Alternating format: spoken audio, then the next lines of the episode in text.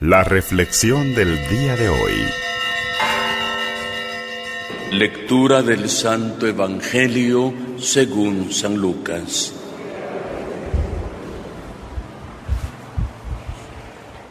En aquel tiempo, como el pueblo estaba en expectación y todos pensaban que quizá Juan el Bautista era el Mesías, Juan lo sacó de dudas diciéndoles, es cierto que yo bautizo con agua, pero ya viene otro más poderoso que yo, a quien no merezco desatarle las correas de sus sandalias. Él los bautizará con el Espíritu Santo y con fuego. Sucedió que entre la gente que se bautizaba, también Jesús fue bautizado. Mientras éste oraba, se abrió el cielo y el Espíritu Santo bajó sobre él en forma sensible, como de una paloma. Y del cielo llegó una voz que decía, Tú eres mi Hijo, el predilecto, en ti me complazco. Palabra del Señor.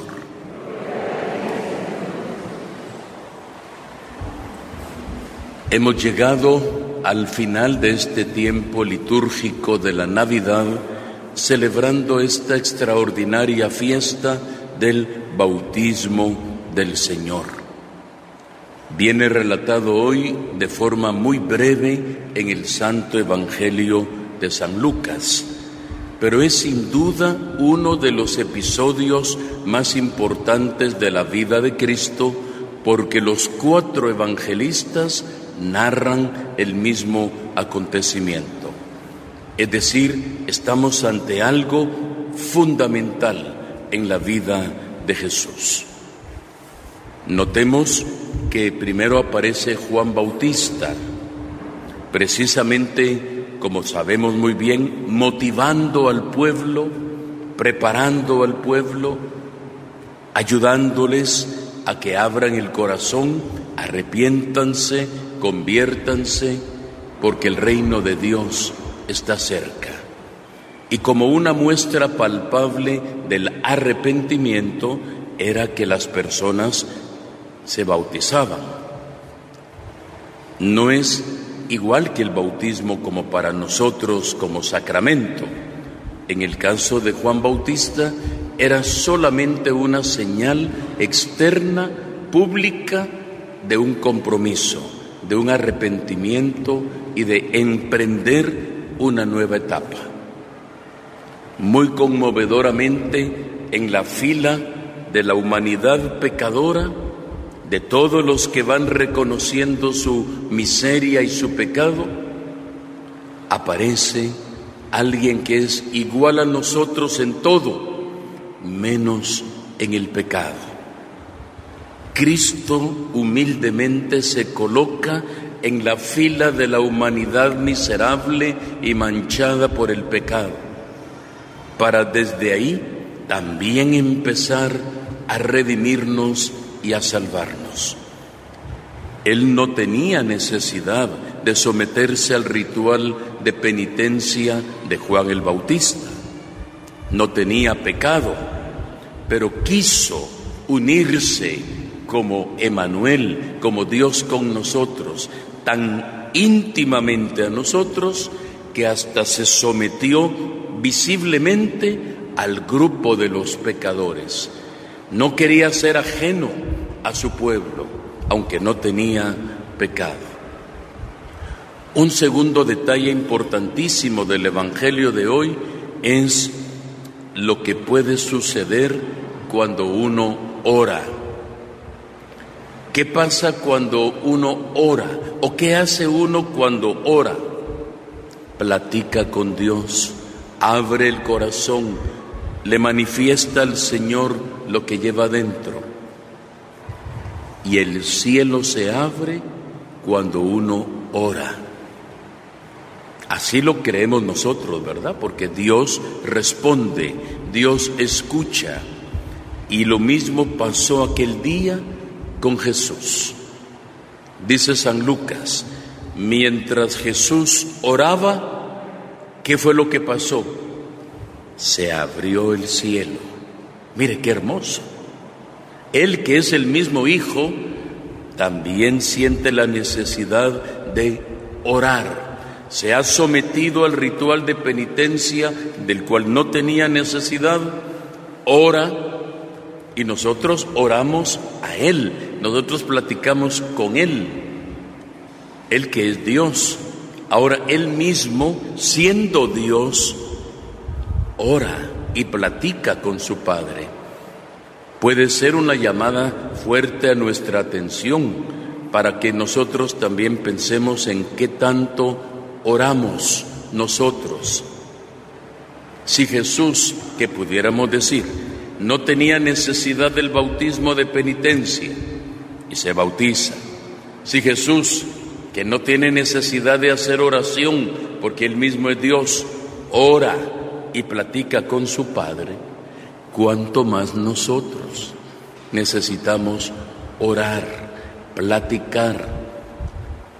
Rezar es una cosa, orar es otra. Nosotros como cristianos, como católicos, tenemos ese doble privilegio, esa doble oportunidad. Algunos que nos critican a veces dicen que no, no hacemos bien las cosas, pero usted sabe que rezar es repetir una oración. Y eso es bueno. Repetir una oración ya elaborada. Rezamos el Padre Nuestro, rezamos el Ave María, rezamos una novena. Eso es bueno. Pero hay que hacer lo otro también, el orar. Y para orar no hay nada escrito. Algunos dicen, mire, ¿qué oración me recomienda para orar?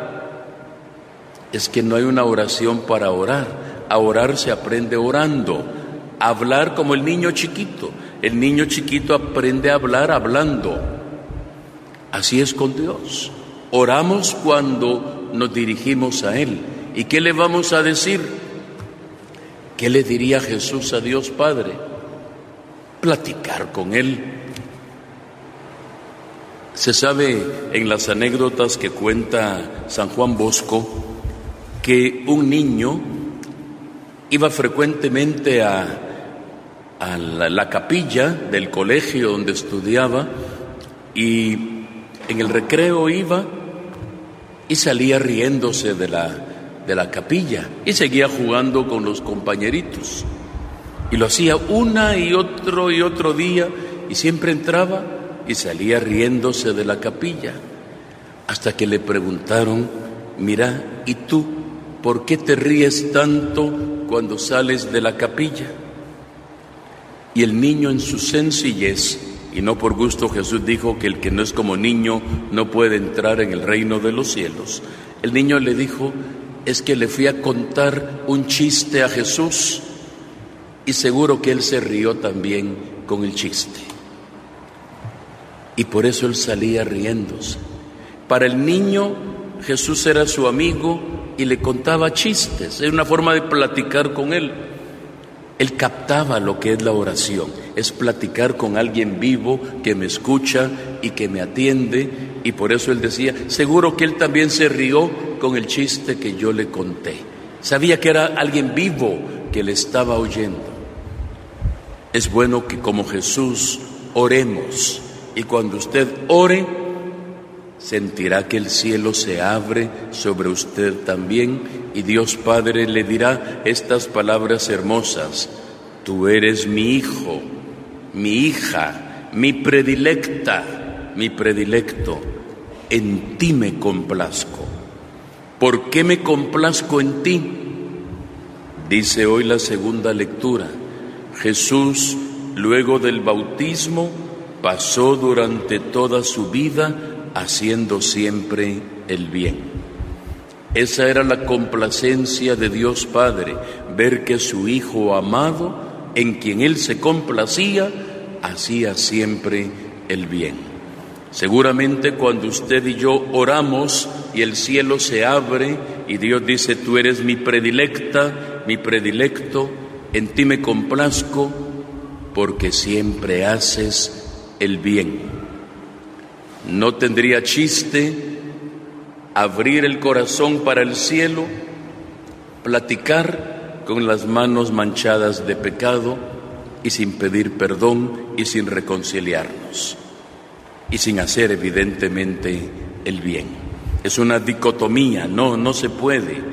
El orar implica entrar en comunión, en comunicación, y esa comunicación nos empuja a hacer el bien. Y aquí viene el último punto de la reflexión de hoy, nuestro bautismo personal.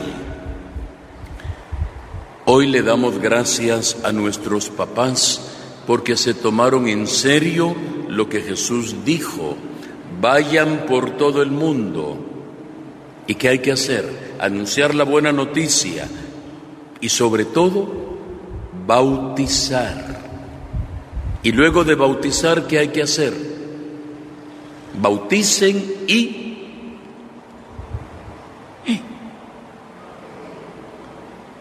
bauticen y enseñen a cumplir todo lo que yo les he mandado.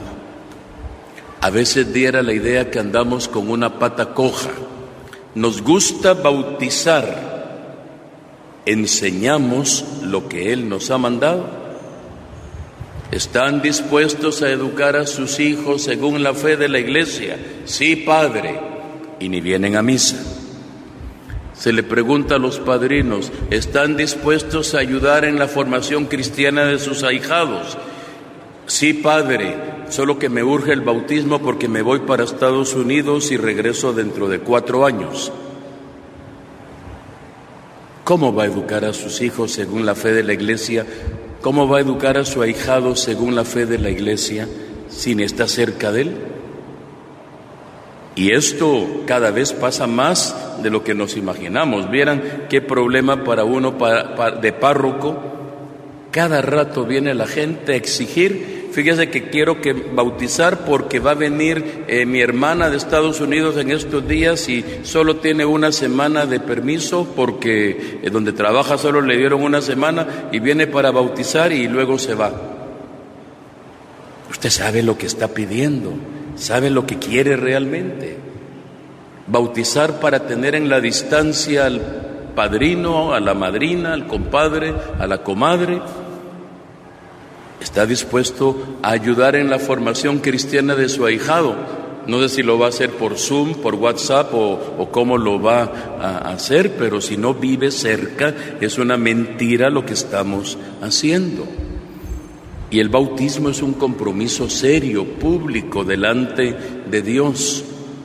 Jesús dice, pasó durante su vida haciendo siempre el bien, pero eso lo aprendió en la casa de María y de José.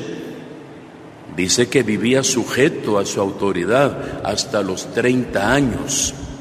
No basta con bautizar. Claro, mientras más rápido se bautice uno, mejor. ¿Por qué? porque el Espíritu Santo desciende y santifica. Uno dice es que no se da cuenta la criatura. La gracia se llama gracia santificante. La gracia santifica a la persona, el Espíritu Santo desciende, aunque el niño sea inconsciente, la gracia santifica.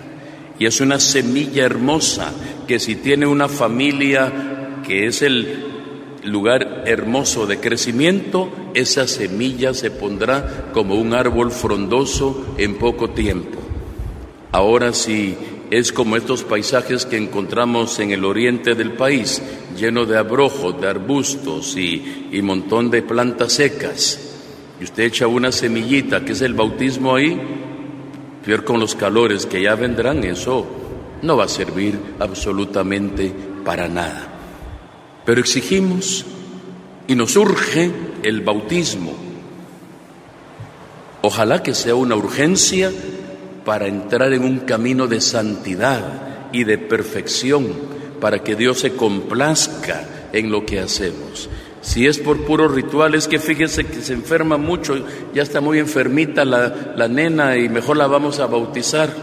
O para que se le quiten los cachitos, decían antes. Incluso algunos decían para que deje de ser animalito, porque es criatura, ahora ya va a ser hijo de Dios. No es para eso el bautismo. El bautismo es una transformación. Nos hace hijos de Dios templo del Espíritu Santo, hermanos de Jesucristo, herederos del reino de los cielos, miembros de la iglesia. Ustedes notan que cada vez que tenemos la presentación de un niño, ¿qué es lo que pedimos al final? Que se prepare su familia dignamente para el santo bautismo. Siempre que hay una presentación se pide como comunidad, porque es bonito y es muy loable presentarlos, pero que se empiece la preparación para el bautismo. A veces vamos cambiando un poquito a nuestros gustos las, las prácticas. Hay un fenómeno muy curioso y ustedes lo han visto cuando tenemos presentación. Yo ya he tenido que llegar al extremo de acercarme al que va a presentar la criatura y le pregunto, ¿usted es la mamá? No, no, yo soy la madrina que lo cargue la mamá. ¿Por qué? ¿Quién presenta a los hijos en el templo? ¿Los papás? Pero ahora se nos metió la novelería que hasta el padrino tiene que subir y hasta el padrino es el que presenta, porque ya está comprometido, ¿verdad? Ya está comprometido el futuro ahijado. Litúrgicamente es el papá el que presenta a los hijos, como Jesús, ¿quién lo presentó? Santa Ana. No, Jesús lo presentó María y José.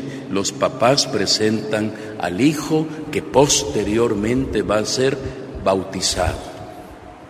Es bueno, la homilía hoy tiene parte de catequesis en este sentido, es bueno que retomemos el camino por donde debemos ir para hacer bien las cosas y para que Dios se complazca en lo bueno que estamos haciendo. El Espíritu Santo está con nosotros, nos ha transformado, es cada uno morada, templo del Espíritu Santo.